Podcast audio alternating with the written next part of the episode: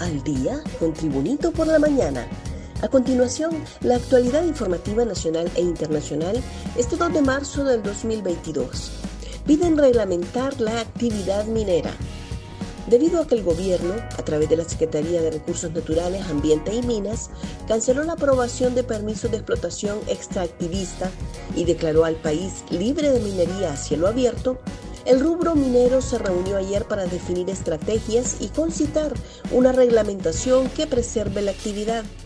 Al respecto, el fundador y expresidente de la Asociación Nacional de Minería Metálica de Honduras, abogado Santos Gavino Carvajal, explicó que mediante la prohibición se está dejando sin ingresos a miles de hondureños que no solo viven de la minería a cielo abierto, la búsqueda de oro o plata a granel, sino de la extracción de diferentes materiales en las canteras.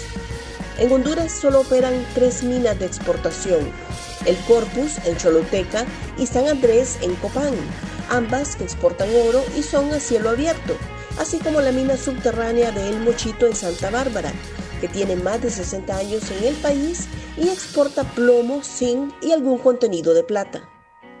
Presidenta Castro anuncia indulto general a reos. La presidenta Iris Xiomara Castro de Celaya anunció la creación de la Policía Comunitaria y Penitenciaria, más un indulto general y una pronta reducción del hacinamiento en los centros penales a nivel nacional. En el acto, la mandataria informó que la Policía Nacional gradualmente se hará cargo de los centros penitenciarios y de forma paralela se irá formando la Policía Penitenciaria.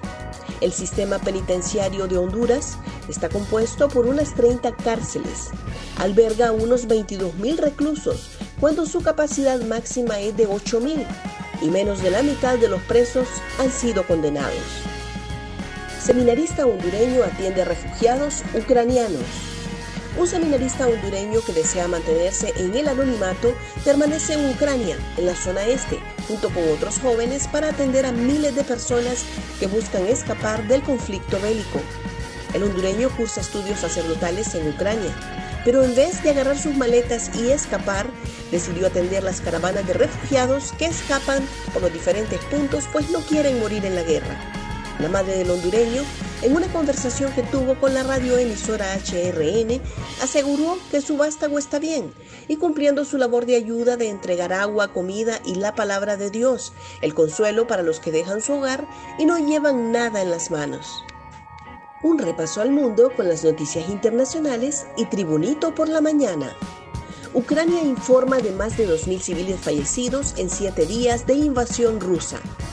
Más de 2.000 civiles ucranianos han muerto desde el comienzo de la invasión lanzada por Rusia el pasado 24 de febrero, denunció este miércoles el Servicio Estatal de Emergencia de Ucrania. Durante los siete días de la guerra, Rusia ha destruido cientos de infraestructuras de transporte, viviendas, hospitales y guarderías. En este tiempo han muerto más de 2.000 ucranianos, sin contar a nuestros defensores, señaló el DSNS en su página de Facebook. Más noticias nacionales con Tribunito por la Mañana. Congreso Nacional deroga polémica ley de secretos. El Congreso Nacional aprobó anoche, en tercer y último debate, la derogación de la ley de secretos, a través de la cual en los últimos ocho años el gobierno nacionalista impidió acceder a la información pública. Antes, la comisionada del Instituto de Acceso a la Información Pública, Ivo Gardón, hizo un esbozo de la importancia que significaba la derogatoria de la ley de secretos para el acceso de la información pública por parte de la población hondureña. El debate para su derogación fue amplio y participativo, ya que deliberaron diputados de todas las bancadas representadas en el legislativo. Capturan a pandilleros cuando iban a botar cadáveres en automóvil. Varios pandilleros fueron capturados ayer por agentes policiales cuando iban a botar los cuerpos de tres supuestos rivales en un sector de San Pedro Sula. El macabro hallazgo sucedió ayer en la tarde cuando efectivos de la Policía Nacional detuvieron a los tripulantes de un vehículo pick-up color blanco. El suceso ocurrió en la colonia Valle de Sula, entre la 27 y 28 calles de San Pedro Sula, cuando efectivos de la Policía Nacional dieron persecución a los integrantes de una estructura criminal organizada.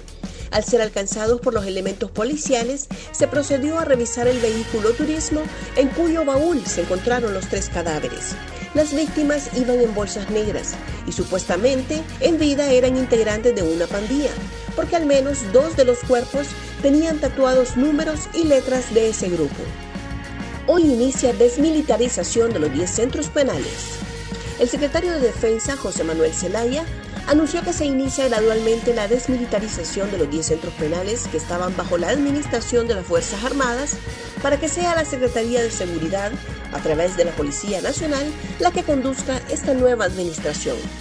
El funcionario explicó que hoy se inició este proceso, ha sido también una exigencia de parte de los organismos internacionales en materia de derechos humanos, es un proceso de transición que va de la mano con las Fuerzas Armadas.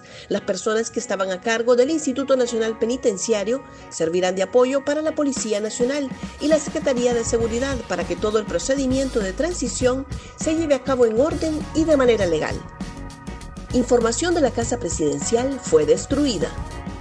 El jefe de la unidad fiscal especializada contra redes de corrupción, Luis Javier Santos, denunció que toda la información y documentos de Casa Presidencial fueron destruidos en el gobierno del expresidente Juan Orlando Hernández con la derogación de la ley de secretos desde el Congreso Nacional y la pronta desclasificación de los documentos públicos, la UFERCO tiene ahora todas las puertas abiertas para acceder a información vinculada a posibles redes de corrupción en Casa Presidencial y en otras dependencias estatales.